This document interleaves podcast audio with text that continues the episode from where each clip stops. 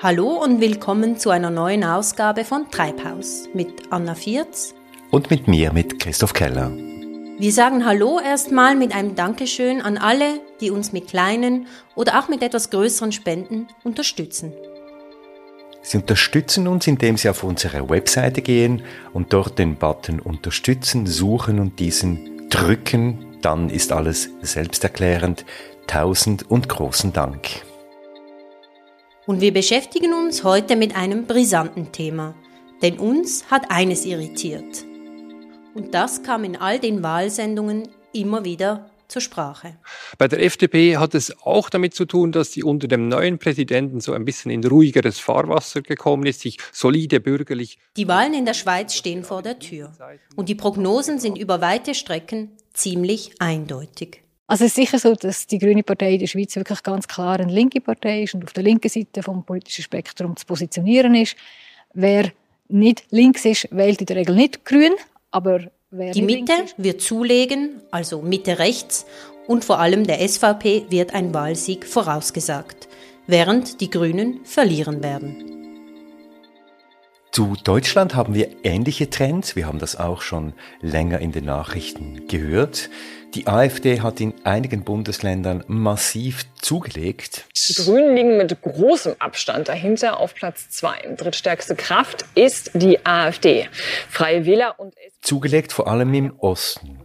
Dort ist die Rechtsaußenpartei im Aufwind. Ihre Umfragewerte betragen in Bundesländern wie Sachsen, Brandenburg, Mecklenburg-Vorpommern und Thüringen deutlich über 30 Prozent und bundesweit käme die AfD Stand heute auf 21,7 Prozent. Und damit kommt die AfD der SPD gefährlich nahe. Wir stellen also fest, die Parteien, welche die Klimakrise verharmlosen oder sogar leugnen, wie die, wie die SVP oder die AfD, diese Parteien sind im Vormarsch. Und das in einem Jahr, in dem eine Katastrophe auf die nächste folgte. Und noch immer folgt. There is no doubt that we have entered a code red emergency and it seems that no one is immune. But let me be clear, the effects of climate change won't be experienced equally. Zuletzt die enormen Schäden durch das Sturmtief Daniel das nicht nur Griechenland und Rumänien hart getroffen hat, sondern auch Libyen. In einem absolut erschreckenden, tödlichen Ausmaß, also insgesamt ein Katastrophensommer. Und jetzt sollen exakt die Parteien gewinnen, die sich gegen Maßnahmen zum Schutz des Klimas, gegen die Eindämmung von fossilen Brennstoffen und Treibstoffen stemmen, gegen den Ausgleich der Schäden, vor allem in den Ländern des Südens. Sie also sollen die Wahlen gewinnen. Oder wir können es nochmal anders formulieren, Anna. Es sind nicht die Parteien im Vormarsch, die seit Jahren darauf hinarbeiten, unsere Energieversorgung, unseren Verkehr klimaverträglicher zu machen. Nicht die Parteien, die konstruktiv darauf hinarbeiten, dass unsere Umwelt diverser, biodiverser wird, damit auch widerständiger gegen Klimaerhitzung. Es sind nicht die Parteien im Vormarsch, die auch die soziale Frage bei der Klimadebatte immer wieder thematisieren, also genau den Punkt, dass Menschen, die von der fossil verursachten Klimakrise am meisten betroffen sind, die sozial Schwachen und die Menschen im globalen Süden immer wieder vergessen werden. Also es gewinnen nicht die Parteien, welche die Lösung haben, sondern die anderen, die in der großmehrheitlichen Tendenz für die Wahrung und Bewahrung des fossilen Status quo sich einsetzen. Und warum ist das so? Das schauen wir uns jetzt genauer an. Treibhaus. Der Klimapodcast und ja, lass uns doch gleich einsteigen, Christoph. Also die Rechten gewinnen an WählerInnen, rechtspopulistische Parteien wie die AfD legen zu und auch in der Schweiz wird der SVP ein Sieg bei den Wahlen im Oktober vorausgesagt. Die Schweiz trägt gerade einmal ein Tausendstel am menschengemachten CO2-Ausstoß bei. Die grossen CO2-Ausstoßer wie China, Indien. Genau, das ist erklärungsbedürftig. Und wir versuchen es heute in drei Etappen. Zunächst schauen wir uns mal an, wo denn die Probleme der Grünen liegen. Die Grünen haben in der Schweiz und in anderen Ländern in den letzten Jahren zugelegt. In Deutschland sind sie an der Regierung beteiligt und auch in der Schweiz wird über eine Bundesratsbeteiligung der Grünen länger diskutiert. Aber was sind denn die politischen Fallstricke, in der diese Partei geraten ist? Und dann in einem zweiten Teil kommen wir zu dieser Kernfrage, die uns beschäftigt. Eben, warum gerade jetzt in Zeiten der Klimakrise die Rechtspopulisten und die Rechte geradezu attraktiv geworden sind. Aber wir enden, wie immer, bei Treibhaus oder, wenn immer möglich, mit einer hoffnungsvollen Note. Also die Grünen zuerst.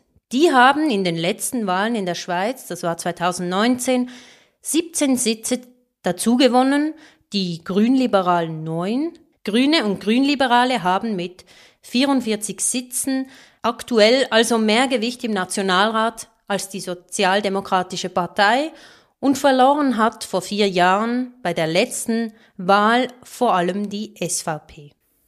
Ja, und das war zumindest für die Schweiz so etwas wie eine Sensation, denn es kommt selten vor, dass in der Konkordanzschweiz bei nationalen Wahlen die Stimmenverteilung sich so stark verschiebt und überhaupt war vor vier Jahren gesamteuropäisch so etwas wie eine Stimmung des Aufbruchs zu spüren und der kehrt sich nun offenbar um. Und die Frage ist, wie so oft, warum? Ja, und die Frage nach dem Warum, diese Frage habe ich Sarah Bütikofer gestellt. Wir haben sie vorhin schon ganz kurz gehört, da bei den Wahlsendungen. Sarah Bütikofer ist Politologin, Chefredakteurin der Online-Plattform De facto und Dozentin bei verschiedenen Hochschulen und sie ist auch Projektpartnerin bei der Forschungsstelle Sotomo. Sotomo macht Wahlanalysen, Befragungen und Auswertungen wie es so um die politische Lage in der Schweiz steht. Genau, und Sarah Bütikofer hat vor kurzem ein Buch herausgegeben, gemeinsam mit Werner Seitz. Das Buch heißt schlicht Die Grünen in der Schweiz und entstand aus Anlass der Gründung der Grünen im Jahr 1983. Das war also vor 40 Jahren. Ich habe sie einleitend gefragt, ganz direkt, was denn aus Ihrer Sicht die Gründe sind, weshalb jetzt den Grünen bei den Wahlen im Herbst in der Schweiz eine Niederlage vorausgesagt wird. Vor vier Jahren hat das Thema Klimawandel, Umweltpolitik, grüne Politik unglaublich mobilisiert, was dann eben in diesem großen Wahlsieg gemündet hat, der nicht nur die Grünen, sondern eben auch die Grünliberalen dann ganz klar zu den Siegerinnen der Wahlen gemacht hat. Jetzt in diesem Jahr sieht es tatsächlich anders aus. Man sieht auch aufgrund der letzten kantonalen Wahlgänge, die jetzt in diesem Jahr stattgefunden haben, dass die Grünen tatsächlich, nachdem sie halt mehrere Jahre, also zuerst schon Anfang 19 bei kantonalen Wahlen und dann im Herbst 19 eben bei den nationalen Wahlen ganz deutlich und dann auch in den folgenden Jahren immer zugelegt haben, dass die Grünen jetzt zum ersten Mal wieder etwas abgegeben haben. Aber die Grünen haben so stark gewonnen und mit ihnen auch die Grünen Liberalen, dass man jetzt, äh, auch wenn dieser angenommene Rückgang zutrifft, nicht unbedingt davon sprechen kann, dass das Pendel jetzt total zurückgeschlagen hätte. Vier Jahre später haben wir halt eine völlig andere Situation seine, die Umstände haben sich geändert, oder? Eine Krise hat, genau eine Krise hat die nächste abgelöst. Also die Pandemie ist ja noch vielen Leuten in den Knochen. Dann eben den Angriffskrieg äh, in der Ukraine und jetzt auch in der Schweiz. Zum einen natürlich die Folge- und Begleiterscheinungen und äh, was die Leute jetzt stark beschäftigt im Moment, das sehen wir auch in den Umfragen, ist beispielsweise der hohe Anstieg der Krankenkassenprämien, überhaupt das zunehmend höhere Niveau von Lebenshaltungskosten, die hohen Wohnungspreise, einfach die, die schwindende Kaufkraft, das sind Themen, die die Leute jetzt beschäftigen. Und das sind halt so Themen, die wie überlagernd sind, auch zum Klimawandel, weil Klima, die, der Klimawandel und die, die damit verbundenen Konsequenzen beschäftigen die Leute auch. Gleichzeitig ist halt das sogenannte Klimathema jetzt auch zu einem Energie- und Energieversorgungsthema geworden. Und das verändert einfach ein bisschen die Ausgangslage. Würden Sie denn sagen, die Menschen haben generell mehr Angst und es herrscht ganz generell eine größere Verunsicherung als jetzt zum Beispiel vor vier Jahren, noch vor der Pandemie, vor dem Krieg und bevor die Klimakrise so manifest wurde? Das kann man sicherlich zum einen so erklären. Aber was eben wichtiger ist für den Ausgang der Wahl in der Schweiz, ist wirklich einfach die Mobilisierung. In der Schweiz haben wir ja keine Wahlen im Sinne von quasi Überzeugungswahlen. Also es ist ja nicht so, dass die Parteien antreten und dann quasi das ganze Wahlvolk von ihren Programmen und Vorstellungen überzeugen und die Leute sich dann quasi entscheiden, welche Partei glauben wir jetzt eher oder welche wollen wir eher unterstützen, sondern dadurch, dass wir halt unser spezielles politisches System haben, geht es bei den Wahlen vor allem darum, also die Parteien müssen ihre eigene Wählerschaft überhaupt an die Urne bringen, weil wir wissen aus Erfahrung, die Wahlen locken da jetzt nicht äh, alle in den Hofen hervor. Der Regel ist ja die Wahlteilnahme nicht einmal 50 Prozent und das wird in diesem Jahr wohl auch so sein. Das heißt, die Parteien müssen vor allem die Leute, die ihren Ideen folgen, die ihre Positionen, Partei, äh, Parteipositionen teilen, eigentlich vermitteln, dass sie an die Urne gehen müssen. Ein Thema ist ja, Sie haben das angesprochen, die fast schon natürliche Verbindung der Grünen mit der Klimastreikbewegung, mit der Klimabewegung ganz äh, allgemein, mit Bewegungen überhaupt. Ist das jetzt ein Element, das für diese Wahlen den klimabewussten Grünen eher schadet oder eher nützt? Ich denke hier an die Polemik rund um die sogenannten KlimakleberInnen oder an konkreter Renovate Switzerland? Also die Grünen als Partei haben ihre Wurzeln ja eindeutig in den Bewegungen, aber nicht nur in der Umweltbewegung, genauso auch in der Friedens- und Solidaritäts-, Drittweltbewegung und natürlich auch in der Frauenbewegung ich würde jetzt mal sagen, die eingefleischten Grünen, oder? Die, die, diese bewegten Grünen, die, die grünen Aktivisten, die halt, die Basis der Grünen, das ist wirklich ein bewegtes Umfeld. Und diese Personen, die haben mehr oder weniger enge Bindungen zu Bewegungen. Und dort ist das ja auch nicht so in dem Sinn, dass sie sich jetzt zurückziehen würden oder äh, sich äh, ja abwenden würden von der Grünen Partei. Aber natürlich ist äh, diese Debatte, die wir auch in der Schweiz jetzt verfolgen mit den Klimaklebern oder eben Rainway Switzerland, die äh, sorgt natürlich für Empörung außerhalb dieses Milieus und trennt da wohl auch noch mehr weg. Oder sagen wir mal so, ähm, Sympathien holt man sich mit diesen Aktionen außerhalb des angestammten Milieus natürlich keine. Und das ist vielleicht schon auch ein Unterschied zu vor vier Jahren, wo diese Klimabewegung ja eben gerade auch von jungen Leuten getragen wurde. Die, die internationale Figur war ja eine 16, damals 16-jährige schwedische Schülerin, äh, die Greta Thunberg, die sicherlich auch für ein so Image gesorgt hat, beziehungsweise auch dafür gesorgt hat, dass sie ja in, in, eben in den sehr jungen und jüngsten Wählerschichten da auch Bewunderer und, und äh, ja, viele Leute, Schülerinnen und Schüler auch hat überzeugen können von der Wichtigkeit ihres Anliegens. Darüber sprechen wir ja jetzt nicht mehr, oder? Diese, diese auch vielleicht so ähm, positiv konnotierte, auch so eben mit, mit jugendlichem Aktivismus verbundene Bewegung ist jetzt eigentlich kein Thema mehr. Und das war sicher vor vier Jahren wichtig. Was ja auch ein Unterschied ist vor, vor vier Jahren, ist, dass die Frage der sozialen Gerechtigkeit, auch Umverteilungsfragen rund um die Klimadiskussion, System Change, not Climate Change, also diese Systemfrage, Frage der Klimagerechtigkeit, Nord-Süd, aber auch Gerechtigkeitsfragen innerhalb unseres Landes und innerhalb von Europa natürlich mehr ins Zentrum ge gekommen sind.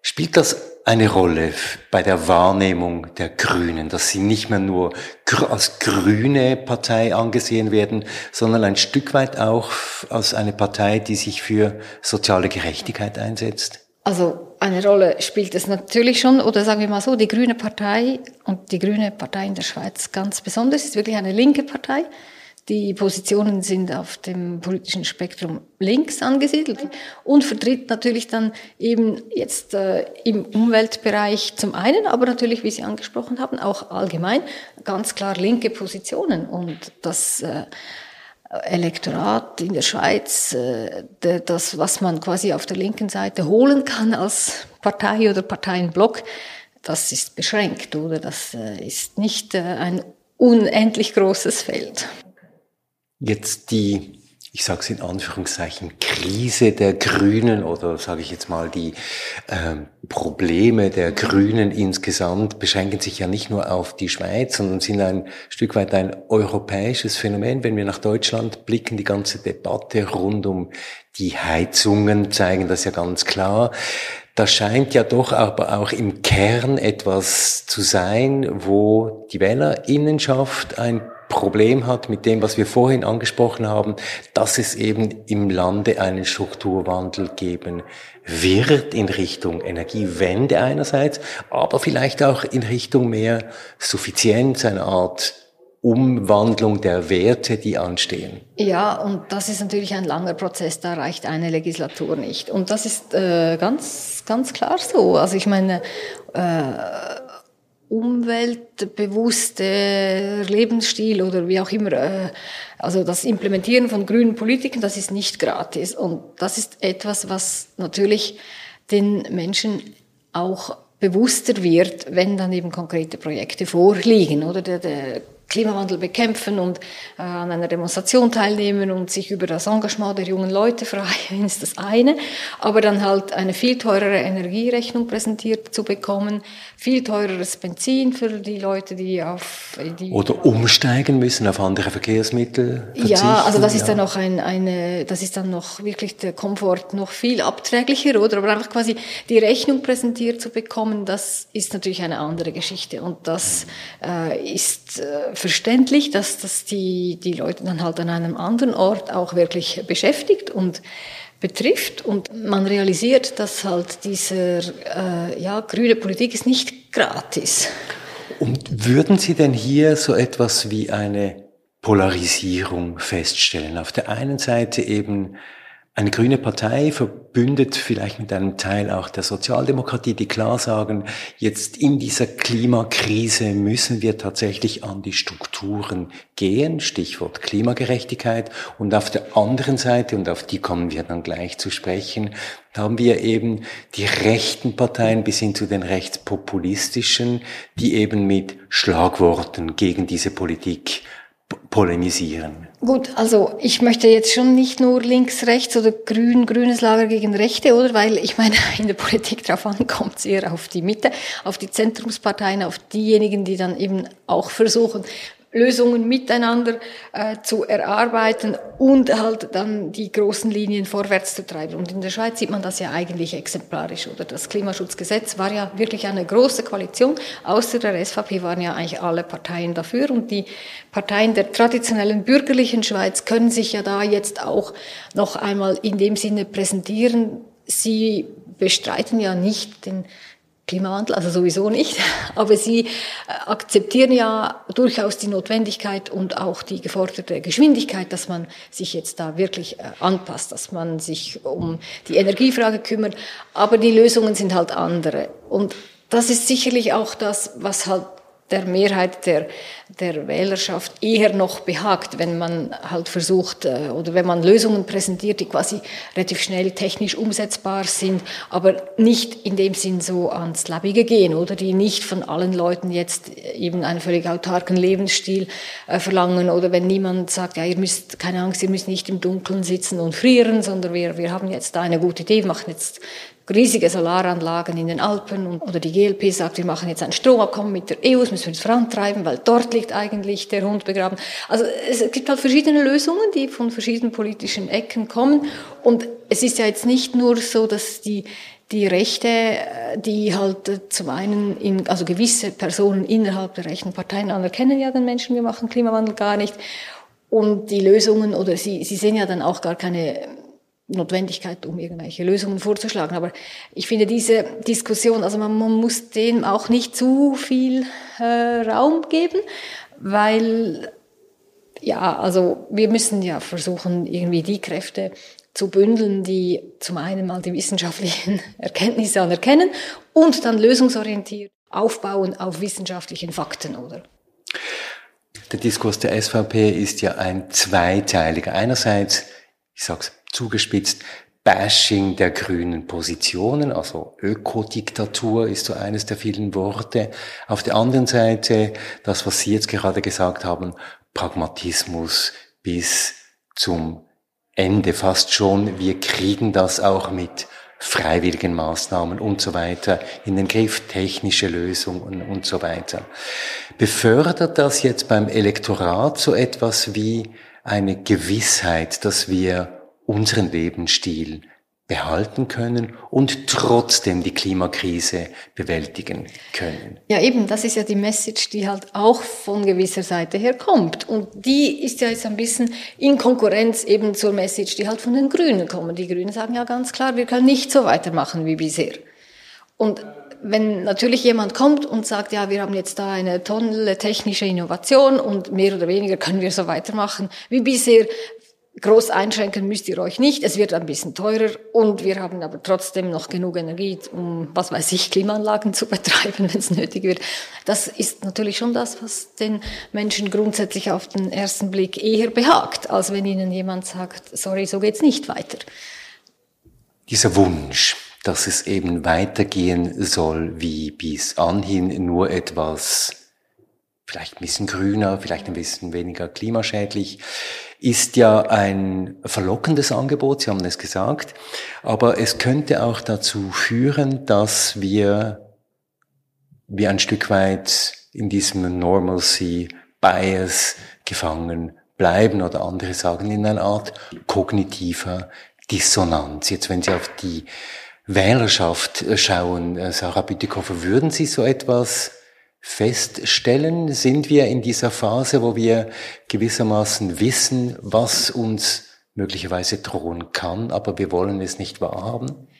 Also die Wählerschaft, das ist ja keine homogene Masse, oder? Das sind ja sehr unterschiedliche Gruppen, die sich da zusammen ja, setzt, also die Wählerschaft setzt sich aus sehr unterschiedlichen Gruppen zusammen, die aber zum Teil auch sehr unterschiedliche Prioritäten haben. Und nicht alle sind am gleichen Punkt und wie gesagt, es gibt ja durchaus auch Personen, die bereit sind, ihren, Grund, also ihren Lebenswandel grundsätzlich zu überdenken. Man sieht ja auch wirklich viele Entwicklungen. Das sind vielleicht auch eher jüngere Leute, die halt sich auch ausrechnen können, dass sie möglicherweise oder ja noch noch viele Jahrzehnte auf dem Planeten verbringen möchten und auch ein gutes Leben haben möchten und sind bereit, sich heute einzuschränken oder auch andere, andere Lifestyles auszuprobieren. Das ist ja nicht so, dass wir quasi jetzt die, die Position der SVP ist ja nicht die mehrheitsfähige Position, oder? Und das dürfte man vielleicht schon auch ab und zu unterstreichen und hervorheben. Aber es ist die Partei, die die größte Fraktion im Nationalrat stellt und diese Partei, die wirbt jetzt für die kommenden Wahlen mit einem Slogan, nämlich Nein zur 10 Millionen Schweiz. Hier wird also statt auf die Probleme, die wir haben und die wir kreieren, jetzt nicht nur im Bereich des Klimas, sondern auch in anderen Bereichen, abgeschoben auf die Bedrohung durch die Zuwanderung.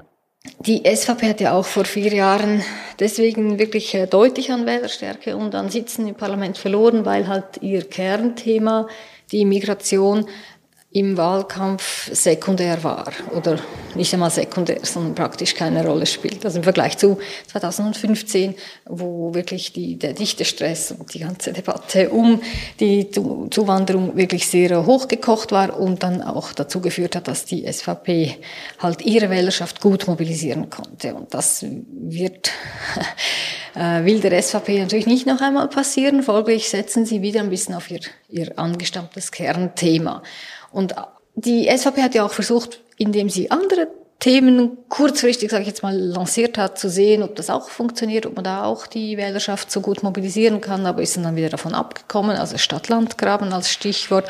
Auch diese ganze Vogue, äh, die Vogue-Gender-Debatte hat äh, sicherlich im eigenen Lager auf viel Zustimmung äh, ja, ist auf Zustimmung gestoßen, hat aber gleichzeitig natürlich dann auf der anderen Seite die Leute auch mobilisiert. Und das ist nicht im Interesse der SVP, weil die SVP weiß, dass das Thema Migration und Zuwanderung ihre Wählerschaft an die Urne bringt. Also versuchen sie jetzt darauf wieder einen Wahlkampf aufzubauen.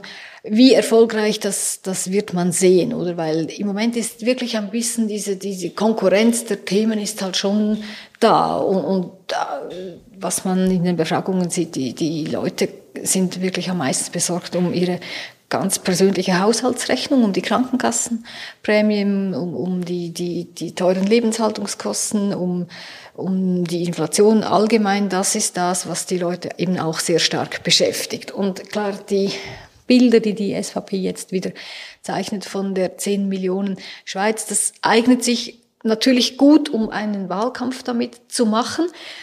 Aber eine konkrete Lösung ist ja das äh, ist ja nicht äh, in dem Sinne präsentiert, beziehungsweise die, die Problemanalyse ist ja damit auch nicht gemacht. Oder anders gesagt, Zunahme an Wohnungsknappheit und, und äh, im Fachkräftemangel in, in zentralen Branchen, im Gesundheitswesen, in der Haus, also in der Erziehung, im, in der IT-Branche, das, das ist ja auch nicht, das ist ein, das sind ja nicht erfundene Geschichten, sondern das sind ja Fakten, die, die, die kann man ja durchaus aufzeigen. Nur eben eine, eine Statistik oder einfach eine Empörung über eine äh, Einwanderungsstatistik ist ja noch keine in dem Sinne Lösung.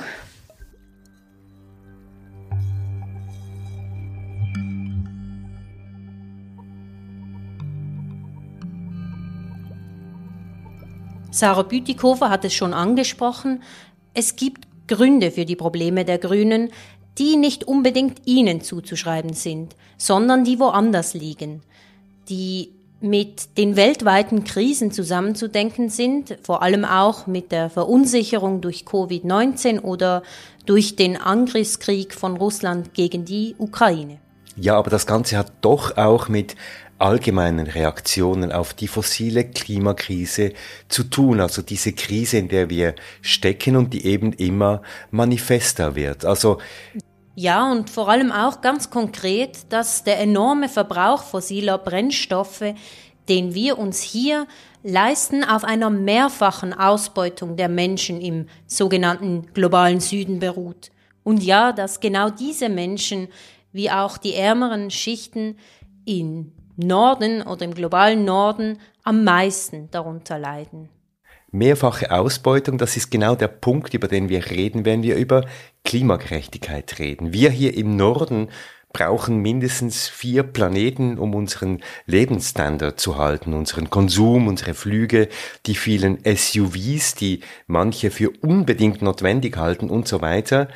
Das heißt, wenn wir die fossile Klimakrise in den Griff kriegen wollen, müssen wir dieses Ungleichgewicht, diese Ungerechtigkeit aufheben. Und diese Aussage hat ja die Klimabewegung, haben die Fridays for Future, haben Greta Thunberg und andere Aktivistinnen immer wieder gesagt und auf den Punkt gebracht hat es kürzlich die ugandische Klimaschutzaktivistin Vanessa Nakate, die es so formuliert hat. Many Africans are losing their lives while countless more have lost their livelihoods. The droughts and floods have left nothing behind for the people, nothing except for pain, agony, suffering, starvation, and death.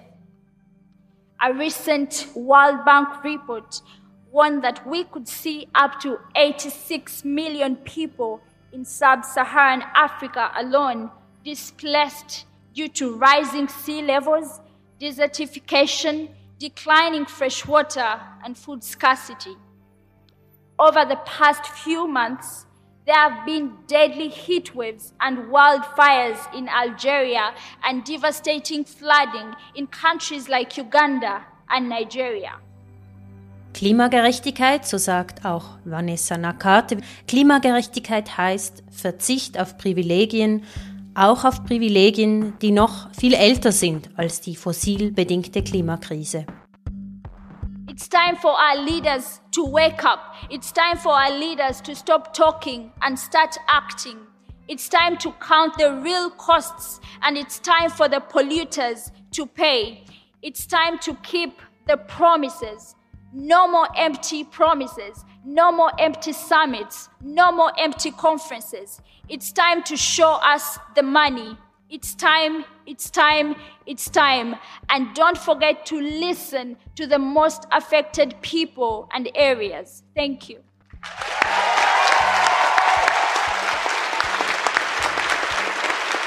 Es ist der Punkt, den Matthias Quent in seinem Buch Klimarassismus, ein Buch, das er gemeinsam mit den Mitautoren Christoph Richter und Axel Saalheiser herausgegeben hat, herausarbeitet. Die Ungerechtigkeit gegenüber dem Süden ist viel älter als die Klimakrise, das wissen wir zwar, aber man muss es hier nochmal betonen.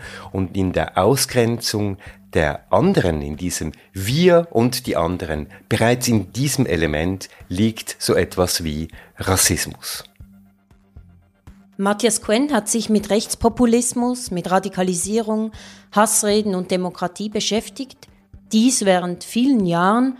Matthias Quent ist Professor für Soziologie an der Hochschule Magdeburg-Stendal. Er ist dort Co-Leiter des Instituts für demokratische Kultur und sein Buch Klimarassismus, der Kampf der Rechten gegen die ökologische Wende ist bei Piper erschienen. Ich habe Matthias Quen zu Beginn unseres Gesprächs gefragt, ob die Feststellung, die er in den ersten Kapiteln seines Buchs macht, die Feststellung nämlich, dass die Klimafrage vor allem auch eine Gerechtigkeitsfrage ist, ob diese Frage nicht eigentlich schon längst beantwortet ist und die Antwort eigentlich auch schon lange bekannt. Ja, ich meine, wenn man es äh, ganz kurz zusammenfasst, dann ist die Klimakrise das Ergebnis der europäischen äh, weißen Entwicklung in den äh, Jahren seit etwa 1800, also der Zeit von Kolonialismus, von Industrialisierung, äh, vor allem der, dem Ausbau des, der Vorherrschaft des sogenannten westlichen ähm, Modells. Und das ist natürlich mit einer ganzen Menge von äh, Privilegien, mit Ungerechtigkeiten verbunden. Äh, wir können und wir müssen über die globale Ebene sprechen, über das, was wir wir als Klimarassismus oder Klimaapartheid bezeichnen können.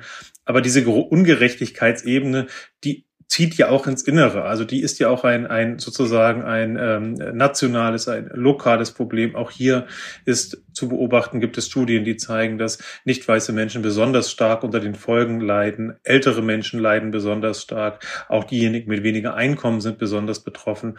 Und äh, komischerweise gelingt es aber nicht oder nur sehr schwierig, so eine Einsicht, eine Intersektionalität auch zu ähm, mobilisieren in der Bekämpfung der Klimakrise. Und das hat auch was damit zu tun, wie stark letztlich eher äh, spalterische ähm, ähm, ja, Politiken an den Tag gelegt werden. Und vielleicht ist die Einsicht, dass es eine Gerechtigkeitsfrage ist, ähm, doch weiter verbreitet, als wir denken. Aber damit verbunden ist dann die Frage, diese Gerechtigkeit abzulehnen und zu sagen, nein, aber unsere Privilegien zu verteidigen ist letztendlich wichtiger als Gerechtigkeit herzustellen. Das ist etwas, was, glaube ich, ähm, kulturell, sozial, psychologisch sehr, sehr ähm, tief verwurzelt ist.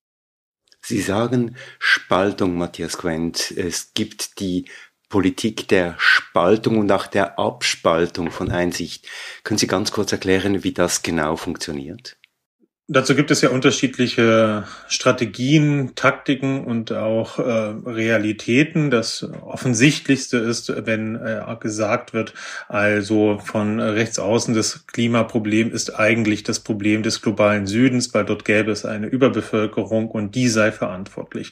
Und schon hat man sich mit dem mit seinen weit überdurchschnittlichen äh, konsumbedingten äh, CO2-Emissionen etwa aus der Verantwortung genommen. Man hat das Problem abgespalten.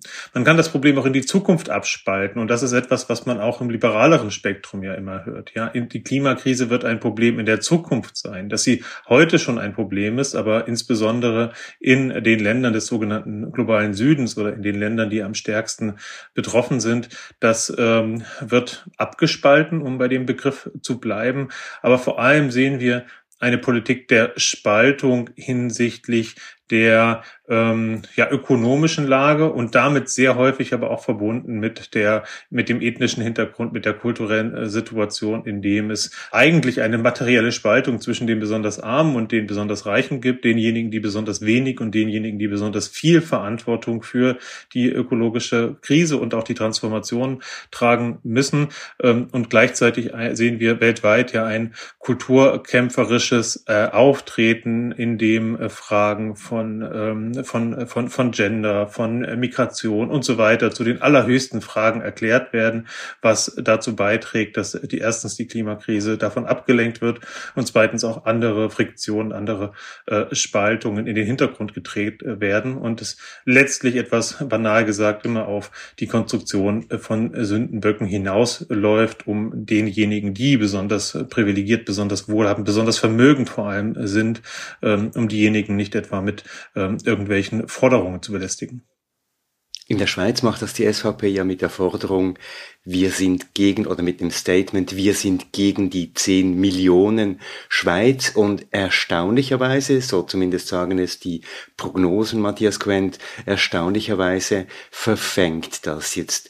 Wenn ich Ihnen zuhöre, ist die Botschaft, die hier ausgesendet wird, attraktiv deshalb, weil sie das Problem abspaltet und einen eigentlich als Wähler, Wählerin in der bequemen Position der Verteidigung der eigenen Privilegien belässt. Es geht um Ungleichheit, es geht um Privilegien, die verteilt werden und die auch mit dann emotionalen Ängsten gut mobilisiert werden. Also diese Vorstellung von, es wird zu eng, es kommen zu viele, wir werden ausgetauscht. Das ist ja dann, was die rechtsradikale ähm, Agenda noch oben oder Ag Agitation noch oben äh, drauf äh, setzt. Äh, ja, ihr werdet ausgetauscht und äh, euch gehört das, was euch jetzt gehört, ähm, dann irgendwann nicht mehr. Das ist äh, sehr mobilisierungsstark auf einer emotionalen, auf einer kulturellen, aber eben auch auf der ökonomischen ähm, Ebene. Insofern kann ich mir gut vorstellen, dass in der in der in der Schweiz die SVP mit äh, dieser Kampagne auch äh, mobilisieren kann an Ressentiments, die gesellschaftlich äh, vorhanden sind, die lange verwurzelt sind, ähm, die sich aber, und das betrifft nun nicht nur die Schweiz, sondern eigentlich alle westlichen Industrienationen, die im Kontext der ökologischen Krise ganz besonders nochmal auf die Spitze getrieben werden, weil hier schlicht die planetaren Grenzen eine Rolle spielen. Hier ist es nicht mehr eine Frage nur von, von Politik, sondern schlicht von Naturgesetzen und der Vernichtung von, von Lebensräumen und deren ähm, und, und äh, den Folgen, die damit verbunden sind, zum Beispiel eben auch die sogenannte Klimamigration. Sie nennen die Struktur, in der sich das Ganze abspielt, Matthias Quente, nennen Sie Klimarassismus. Wenn Sie das in ein paar Worten kurz erklären können, was ist mit diesem Begriff gemeint? Der Begriff soll pointieren, dass von der ökologischen Krise nicht weiße Menschen besonders stark betroffen sind, während die größte Verantwortung die äh, kulturelle und äh, ökonomische Entwicklung der weißen Teile der Welt äh, zu verantworten haben. Es geht um die Kontinuitäten des Kolonialismus und äh, deren Fortleben heute. Es geht nicht darum, Menschen aufgrund ihrer Identität hier Verantwortung äh, zuzuschreiben. Ähm, es sollte auch nicht darum gehen, hier zu verkürzten Analysen zu machen. Natürlich gibt es auch im globalen Süden jede Menge ähm, äh, Privilegien, Ungleichheit, äh, Korruption und so weiter. Ähm, es geht um ein Strukturprinzip, ein Strukturprinzip, das wir uns heute gar nicht ausgesucht haben, sondern dessen Weichen vor ein paar hundert Jahren vielleicht äh, getroffen, gestellt äh, wurden und das zu Ungerechtigkeitsstrukturen, Ungleichheitsstrukturen geführt hat, die fortleben und die sich eben auch in der Klimakrise ähm, ausdrücken. Und wir stehen vor der Verantwortung, mit diesem historischen Erbe auf eine Art und Weise umzugehen, und zwar auf eine solche, wie sie letztlich die Werte von Demokratie und Aufklärung uns ähm, mitgegeben haben. Nicht zuletzt ist Klimarassismus die zentrale Antwort der äußersten Rechten, egal in welchem Narrativ im Umgang mit dem. Es ist also das Angebot, sich zu entlasten über den Rassismus. Das heißt also nicht nur sich zu entlasten, wie Sie sagen, oder auch in einem Spaltungsdiskurs zu verharren, sondern es sich in diesem Diskurs und in diesen Fakten, die alle wissenschaftlich belegt sind, auch bequem zu machen. Absolut. Es geht um das Halten des äh, Status quo bis hin zur Veränderung des Status quo im reaktionären Sinne, also der Umbruch in äh, die Vergangenheit. Du musst nichts ändern, äh, du kannst so weitermachen. Das ist alles nur grüne Ideologie, die dir aufgezwungen wird. Das sind ja die Narrative, die ähm, wir sehen ähm, und die auch leicht verfangen können, weil die Ursachenkonstellation, die Verantwortung eben so komplex sind, weil es eben nicht nur ein rein naturwissenschaftliches Thema sondern ein globales Gerechtigkeitsthema, auch ein historisch-kulturelles ähm, Thema ist. Und diese Angebote der Nichtveränderung, der ähm, ähm, sozusagen Transformationsmüdigkeit oder auch Transformationsablehnung, die sind ähm, zusätzlich bei all den Krisen, die wir in der Welt sowieso schon haben, von, von Corona und dem russischen Angriffskrieg, im Moment, wie ich meine, besonders wirksam, weil die, äh, die Müdigkeit bis hin zur Überforderung ähm, gar nicht ökonomisch, sondern eher psychologisch oder kulturell doch sehr, doch sehr fortgeschritten zu sein scheint zu den kolonialen Dimensionen, die Sie aufgezählt haben, Ausbeutung von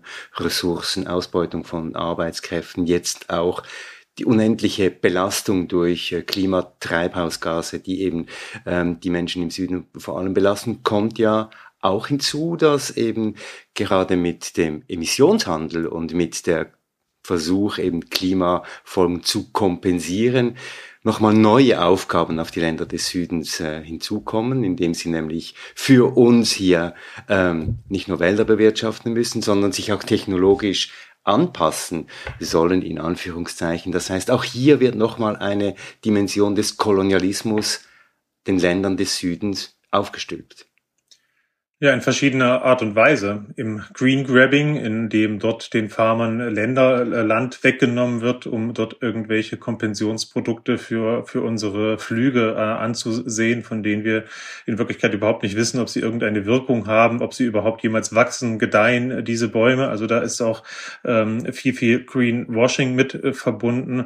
Dann ist die große Gefahr, dass in der in dem, was als Green New Deal bezeichnet wird oder diese Vorstellung von grünem Wachstum im globalen Norden, ähm, hier CO2-neutral, klimaneutral oder zumindest klimaneutral leer zu werden in der Zukunft, dass das nicht dazu führt, dass die äh, entsprechenden Entwicklungen auch im globalen Süden stattfinden, wenn hier Gasturbinen abgebaut und irgendwo im, äh, auf dem afrikanischen Kontinent wieder aufgebaut werden, wenn ähm, Industrieanlagen, die CO2 ähm, sind, Klimagas intensiv sind, im globalen Süden wieder aufgebaut werden, um dann die Sachen zurück nach Europa zu äh, oder nach Nordamerika zu äh, importieren.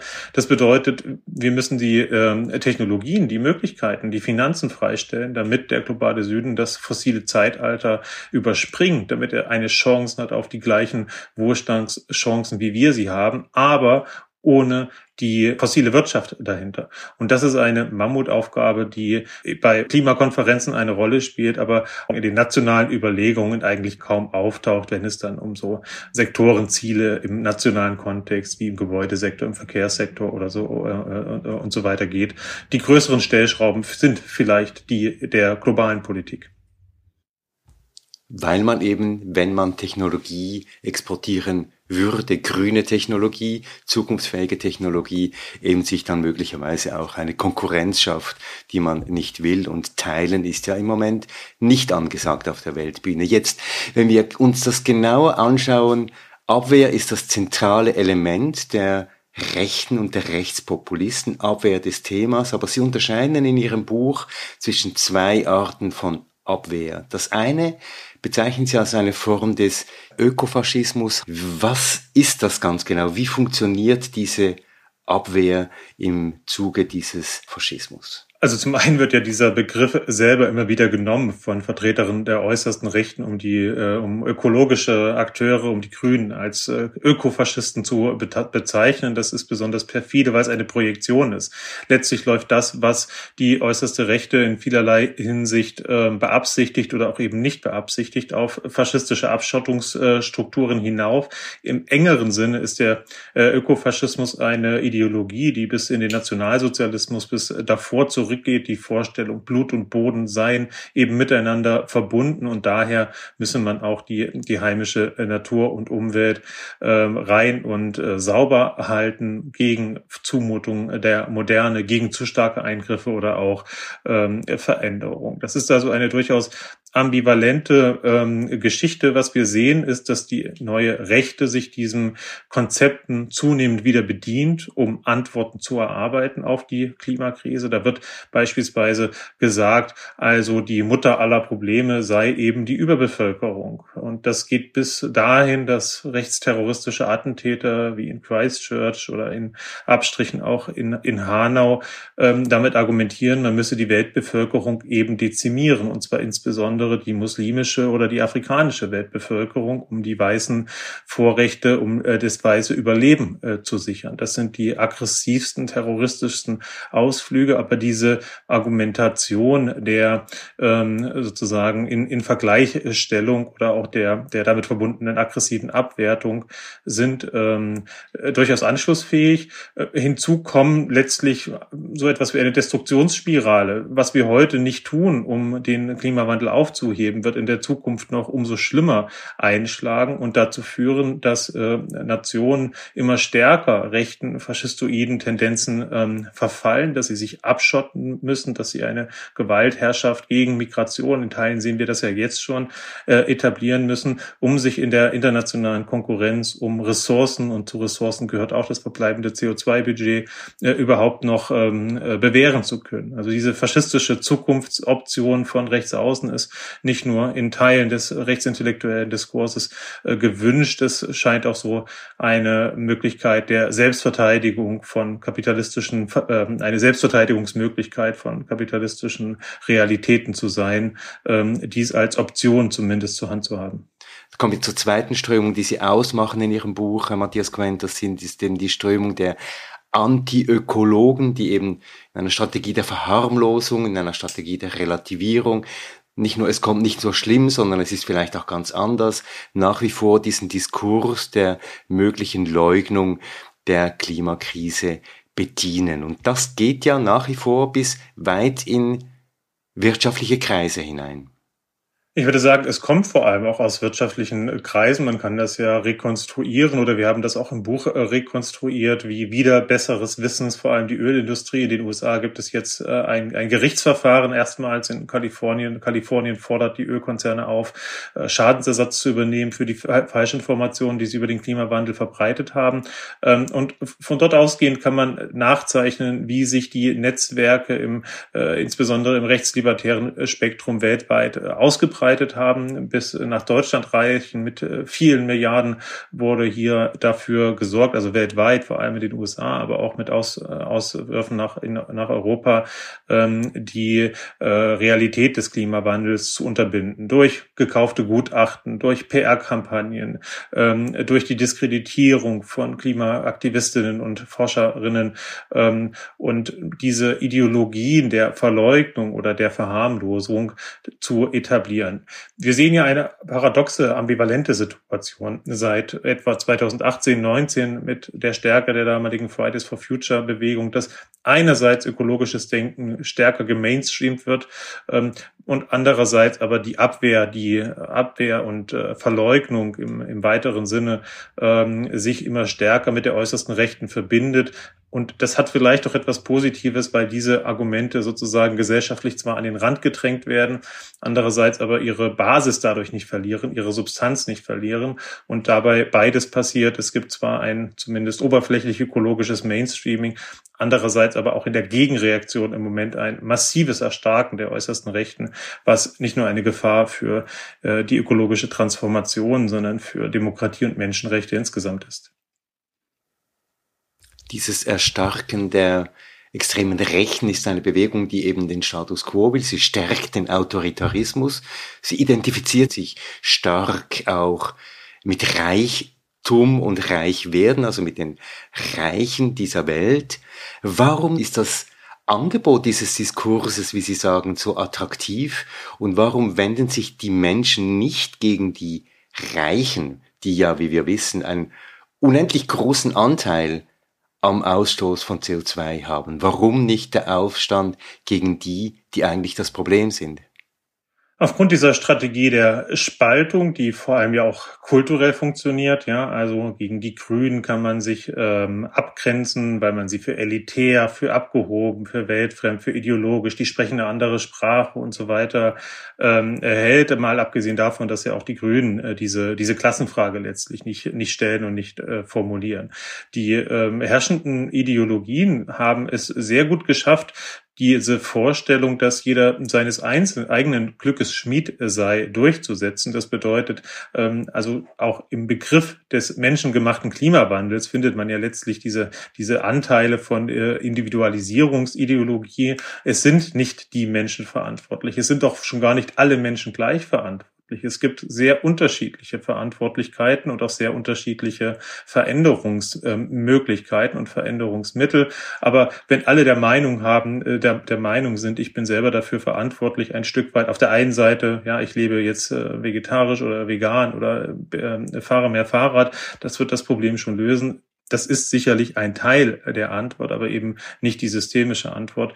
So kann auch diese Frage äh, individualisiert werden. Und letztlich basiert unsere Gesellschaftsordnung, unsere Wirtschaftsordnung darauf, dass alle irgendwie hoffen, doch etwas abzukriegen vom großen Kuchen, vielleicht auch mal Milliardär zu sein und dann nicht enteignet werden zu wollen. Das ist schon eine, eine ähm, äh, auch eine normalisierte äh, Ideologie oder, oder Kultur, die aufzubrechen äh, unglaublich äh, schwierig ist und auf unglaublich viel Gegenwehr Gegenwehr stößt. Das heißt, wenn ich Sie richtig verstehe, Matthias Quent, wenn wir diesen gordischen Knoten äh, durchtrennen wollen, müssen wir nicht nur die ökologische Frage, die Klimafrage stellen, sondern wir müssen unbedingt auch die Klassenfrage stellen. Wir müssen fragen, wer eigentlich wie reich geworden ist und warum und wie das vorhandene Vermögen genutzt werden kann, um diese Menschheitskatastrophe abzumildern. Ja, das ist die ganz entscheidende Frage. Die, all die Angstpolitik, die eine Rolle spielt, wenn es darum geht, wie heize ich in Zukunft, wie komme ich noch auf Arbeit, wie kann ich mich fort, es wird immer alles teuer und so weiter. CO2-Abgaben basieren auf der ökonomischen Ungleichheit oder basieren äh, auf darauf, dass die Frage der ökonomischen Ungleichheit nicht gestellt wird und äh, diejenigen, die viel tragen könnten, nicht äh, auch entsprechend mehr tragen tragen. Und ähm, darauf läuft es letztlich ähm, hinaus. Jetzt kann man die Frage stellen, braucht man erst die Revolution, um den Klimawandel aufzuhalten? Das wäre sicherlich eine, eine sehr naive äh, Forderung ähm, oder auch eine problematische, schlicht weil die Zeit dafür fehlt. Aber beides abzuspalten voneinander wäre auch fatal, weil wir sehen unter anderem, wie ja gerade die, die, die ärmeren Bevölkerungsschichten oder auch der Mittelstand in Aufruhr versetzt wird. Man will euch etwas wegnehmen, man will euch diktieren, diktieren wie ihr zu leben habt, ähm, statt äh, diesen, äh, diesen ähm, wenn man so möchte, Klassenkampf von oben ähm, in, in eine Art und Weise zu führen, der äh, zu einer, ja, zu einer demokratischen Veränderung äh, führt. Ja, eine demokratische Veränderung, die also die Mehrheit der Bevölkerung auch äh, materiell und kulturell mitnimmt. Das wird aber mit den vorhandenen Ungleichheitsstrukturen nicht oder nicht äh, schnell genug gehen können.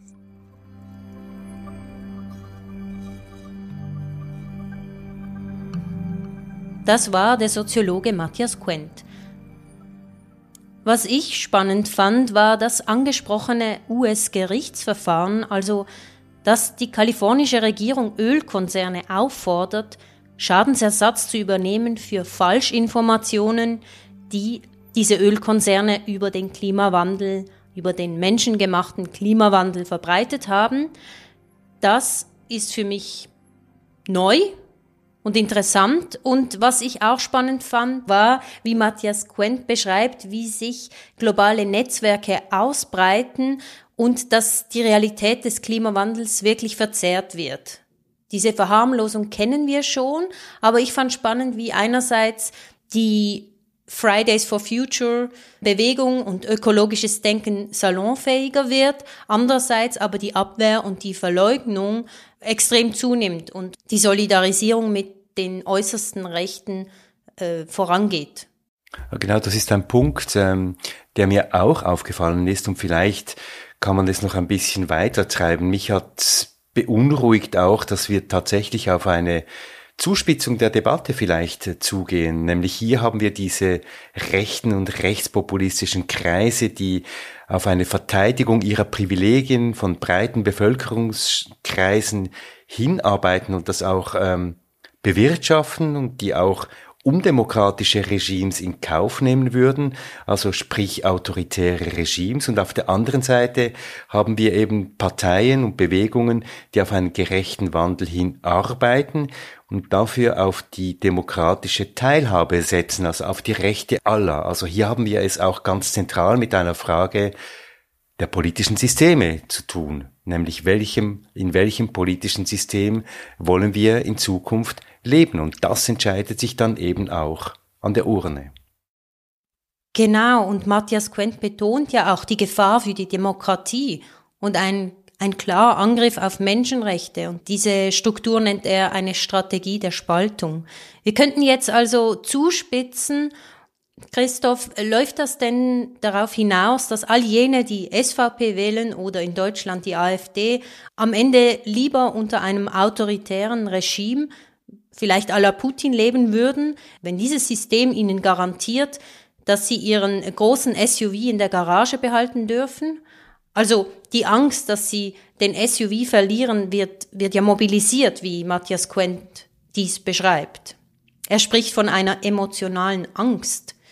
Also ich würde sagen, das ist eine Zuspitzung und auch eine sehr pessimistische Sicht, aber in dem Bild, das du zeichnest, Anna, verbindet sich tatsächlich so etwas wie ein fossiler Machismo, eben der wirklich hier im Zentrum steht. Ich würde vielleicht sogar sagen fossiler Priapismus, also dieser Wunsch nach einem Fortbestehen dieser fossilen Potenz und das koppelt sich eben mit einer Sehnsucht nach einer Autorität, die garantiert, dass eben alle Privilegien erhalten bleiben, selbst zu dem Preis des kollektiven Untergangs, möchte ich sagen. Und leider gibt es keine Anhaltspunkte dafür in der Geschichte, dass eine Wiederkehr autoritärer Regime von vornherein ausgeschlossen werden kann. Und wir können auch nicht von vornherein ausschließen, dass die Spaltung der Gesellschaft weiter vorangeht und eben ganz, ganz tiefe Gräben in unseren Gesellschaften entstehen werden. Aber ja, auch andere Stimmen sind mächtig, Menschen mit ihren Stimmen, die mit viel persönlicher Überzeugung und einem klaren Kopf für Lösungen und Veränderungen eintreten. Eine von ihnen hat unser Kollege Olivier Christe getroffen, nämlich Helma Pöppel. Olivier wollte von ihr wissen, wie sie Pragmatismus, Hoffnung und einen langen Atem in der Politik zusammenbringt. Hilma Pöppel ist 20 Jahre alt, Aktivistin beim Klimastreik und gleichzeitig Mitglied bei den Jungen Grünen in der Schweiz. Aktiv auf der Straße zu sein, ist für mich die Möglichkeit, den Diskurs zu verändern, über den wir über Klimapolitik sprechen. Und das Aktivsein in der Partei ist für mich wichtig, um eine Kraft im Parlament, in dem politischen System zu stärken, die sich für die Punkte einsetzt, auf der ich mich auch auf der Straße einsetze. Jetzt hat Matthias Quent im Gespräch mit Christoph gesagt, dass Klimagerechtigkeit eigentlich heißt, Privilegien abzutreten. Und er begründet damit auch den vorausgesagten Erfolg der Rechtspopulisten, nämlich dass, dass die meisten Menschen halt nicht bereit sind, diese Privilegien abzutreten. Und das stimmt nicht gerade optimistisch. Wie hältst du den Kopf hoch trotz dieser Situation? Ja, das ist eine bittere Realität, ähm, die aber eigentlich aus einem Märchen entsteht. Also diese Privilegien, die wir ja abtreten müssen, schauen wir ganz gar nicht kritisch an. Also wir überlegen gar nicht, was bedeutet es denn ein Privileg äh, vom Auto? Das äh, schließt gewisse Leute aus. Kinder zum Beispiel können nicht Auto fahren. Und stellen wir uns vor, wir würden eine Stadt bauen, anstatt für Autos, für Menschen. Das heißt, auch Kinder hätten das Privileg, sich frei zu bewegen. Und weil ich weiß, dass diese Dinge möglich sind, kann ich wieder mit leben, dass, dass wir jetzt noch nicht so darüber sprechen. Aber ich arbeite daran, dass wir andere Geschichten erzählen und das macht mir dann warum wieder Hoffnung, weil ich weiß, eigentlich müsste es nicht so dunkel aussehen, wie das Märchen von rechts erzählt. Jetzt ist aber das nicht unbedingt das, was wir in den nächsten vier Jahren vom Parlament erwarten können. Und wie argumentierst du dann, dass du trotzdem wählen gehst, auch wenn keine Partei so wirklich deine Meinung vertritt? Weil ein scheiß Parlament blöder ist als ein okay Parlament. Weil ich setze mich ja also außerhalb von den Wahlzeiten, von den Wahlen, setze ich mich ja für Themen und, und Ziele ein. Und für diese Ziele brauche ich nun mal das, Parlament, das Gremium eines Parlaments. Und wenn dieses Parlament mir im Weg steht und mir und meiner Bewegung im Weg steht, dann ist das mühsamer, als wenn wir ein Parlament haben mit einer Machtverteilung, die sich für die ähnlichen oder zumindest in die gleiche Richtung geht, wie zum Beispiel der Klimastreik. Und deswegen gehe ich wählen, weil es wäre ja dumm, wenn ich ein Gremium ignoriere, das mir im Weg stehen kann oder mir helfen kann. Können wir also ein Fazit ziehen? Ja, ziemlich schwierig, aber vielleicht können wir es so versuchen. Vielleicht ist es tatsächlich so, dass wir in einer Phase des Übergangs sind, vom Alten zum Neuen. Das Neue ist noch nicht da und das Alte ist noch nicht vergangen. Das sei die Zeit der Monster, so hat das Antonio Gramsci einmal formuliert. Oder nochmals anders gesagt, Kim Stanley Robinson hat bei unserer Lesung in Climate Fiction gesagt, dass die 20er Jahre diese Jahre der Muddy Times sind, also die Muddy Years sind die schlammigen Jahre, in denen wir gerne vorwärts kämen, gerne vorwärts kommen würden, aber der Schlamm klebt noch an den Schuhen und wir kommen nicht wirklich voran. Die Richtung ist vorgegeben, wir wissen, wohin wir gehen können, aber irgendetwas klebt noch an unseren Schuhen. Oder wie siehst du das, Anna? Ich sehe es ähnlich, aber um noch einmal auf Sarah Bütikofer und ihre Analysen zurückzukommen, Sie sagt ja auch, dass die Wahlbeteiligung in der Schweiz weniger als 50 Prozent ist. Das ist nichts Neues, aber ich finde, das kann man immer wieder sagen. Und Parteien wollen ihre Wählerinnenschaften an die Urne bringen. Das ist das, was sie sagt. Und ich denke, ich möchte auch noch einmal betonen, dass die Mitteparteien ja doch wirklich die Möglichkeit hätten, hier ihre Wählerinnen abzuholen und ihnen aufzuzeigen und die Notwendigkeit der Handlung in Bezug auf die Klimakrise aufzuzeigen. Die Mitte muss entscheiden und die Mitte kann handeln. Also die Mitte muss eigentlich sich entscheiden, wollen wir auf der Seite des Wandels und der Veränderung stehen oder bleiben wir, wie eben viele Koalitionen mit der SVP suggerieren, bleiben wir auf der Seite der fossilen Dinosaurier. Und das war's von Treibhaus für dieses Mal. In der nächsten Ausgabe werfen wir einen Blick auf die anstehende Klimakonferenz in Dubai, der COP28. Und wir fragen, was die COP28 mit unserer Ernährungssicherheit zu tun hat. Treibhaus, der Klimapodcast. Eine Produktion von Podcast Lab mit Olivier Christe, mit Samuel Schläfle, Selin Elber, Lena Schubert, Johann Otten, mit der Musik von Lukas Fretz und mit Anna Viertz und Christoph Keller. Ihr findet uns auf www.treibhauspodcast.ch, auf Spotify, auf Audible, auf Apple Podcasts, auf www.podcastlab.ch und überall, wo es gute Podcasts gibt. Und wenn euch Treibhaus gefällt, wenn ihr Anregungen habt, Kritik, dann schreibt uns an mail at treibhauspodcast.ch.